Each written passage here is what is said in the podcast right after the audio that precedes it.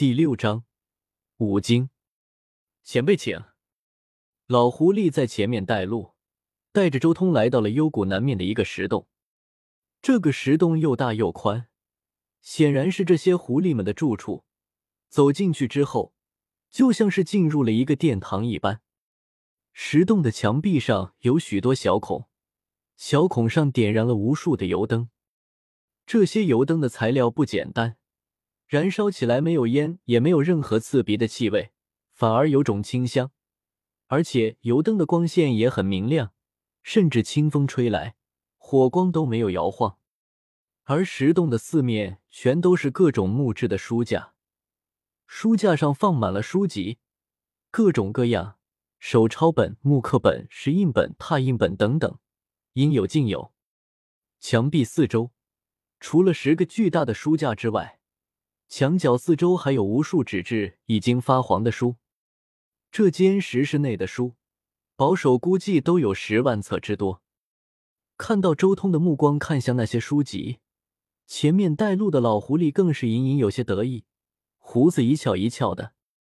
周通看着都觉得有些好笑，这老狐狸简直就是把人类的习性学了个全。人家许多大户人家向别人炫耀自家藏书的时候。大抵也是这种心情吧。周通随即走进这些藏书，随手拿了几本看了起来。这些藏书大部分都是一些佛经之类的书籍，都是当年大禅寺破灭之后被这些狐狸带出来的。果然，老狐狸看到周通翻看这些书的时候，就开始解释这些书的来历。哎，可惜千年古寺，灯火长明。却因为联络前朝遗老谋反，最终却付之一炬。说到大禅寺的结局，老狐狸也有些感慨。大禅寺是一座千年古寺，占地极大，鼎盛至极。传说这座寺庙每天给佛祖、菩萨上香的小和尚要骑马才能点得过来。同时，这座寺庙也是一处武学圣地、修行圣地、财富圣地。谋反之事倒是说不准，但大前王朝贪图大禅寺的财富和武学，却是真真正正的。周通摇了摇头，这种积累了那么多财富的地方，基本上任何一个有为的君主都不会容忍，尤其是寺庙还不需要交税。前辈高见！老狐狸眼前一亮，赞同的点了点头。此地书籍甚多，可否容我在此多留些时日？周通转头看向老狐狸，问道：“前辈，您尽管在这看书，一切茶水饭食的供应都由老朽招待。”老狐狸很殷勤，只要您能抽空偶尔指点指点我们即可。就凭周通之前那番话，老狐狸基本上确认周通至少是有些学问和见识的，要不然不可能说得出这样的话来。他们纯狐一族向来只是偷学人族的那些礼字。但真正和人族交流的却很少。如今有这样一人愿意住在这里交流一段时间，他是求之不得。我学识有限，很多东西自己都没有学全，恐怕要令你们失望了。周通摇了摇头，对于这个世界的那些知识道理，他其实懂得并不多。因为自从来到这个世界，他也就只是得到了金元神庙的弟子的记忆。所知道的也基本上都是他的知识，虽然很多东西在基础的道理上都是相通的，遮天世界的一些道理其实也能用在这个阳神世界，但真正学清楚这个世界的道理和知识之前，周通不愿意多说什么。学无止境，有道是世事洞明皆学问，人情练达即章。前辈您一路翻山越岭，光是这人生经验就远非我们这些山野狐狸能媲美的。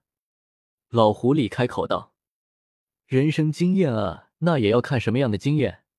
我要是懂得经验，教教你们也无妨。”周通沉吟了一阵，随即答应了下来：“你也别叫我前辈了，我年龄也不大，就直接叫我的名字周通吧。”周通说话间，眼睛继续盯着书架上的这些书籍。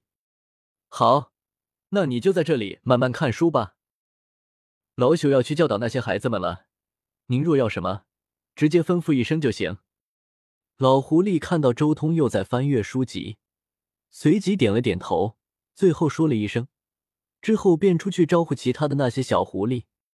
老狐狸离开之后，周通很快将目光看向了最中心的那个书架，尤其是其中那两部巨大的书《五经》和《道经》，两部书都一大部，每部都有厚厚几十册。过去《弥陀经》就在《五经》的夹缝中吧？周通沉吟了一阵。直接翻阅起了这两本经书，《五经》和《道经》乃是大前王朝开辟之初，征集天下书籍所编撰的经典。但这本书才编撰了没多久，便立即被大前王朝视作，同时将散布到民间的《五经》和《道经》收集起来一起焚毁。凡发现私藏的，都有重罪。不过，大前王朝的《武经》和《道经》删节的地方很多。而且里面记载的东西多是粗糙的东西，但这里面很多东西都是周通需要的。他来到这个世界还只有一门摩罗神锤，其余对武道和道术的知识也只是从那金元神庙弟子身上得到的。他需要一些其他的武道常识作为补充，即便武经、道经里面讲的都是基础也行。翻开两经，这本书开篇就讲了武道和道术的道理渡海。人世间乃是一大苦海，人的肉身就是渡海的船只，而神魂则是船中的人。武道便是修炼肉身，使之能载人渡海；而道术则是修炼神魂，到时候即便肉身腐朽，里面的人也能自己游泳，甚至换一条船。周通看得很快，将这两部经书全部看完之后，他顿时对这个世界的武功和道术有了一个全新的理解。武道倒是和我猜想的没有什么太大的区别，这里也没有我真正需要的开启窍穴的手段。但对于道术方面，倒是有了一个真正全面系统的认知。周通暗道，他确实从元那里知道了道术的一些境界，但元又没有方方面面的写清楚到底怎么修炼，所以周通知道的也只是一个大概，真正最基础的东西却完全不懂。不过一本道经。却令周通对道术有了一个全面的了解和认知，知晓了其中许多玄妙之处。当然，最大的收获还是这个。周通手中拿着一张极薄的暗金色，如同绸布一般的东西，正是藏在五经夹缝中的过去弥陀经。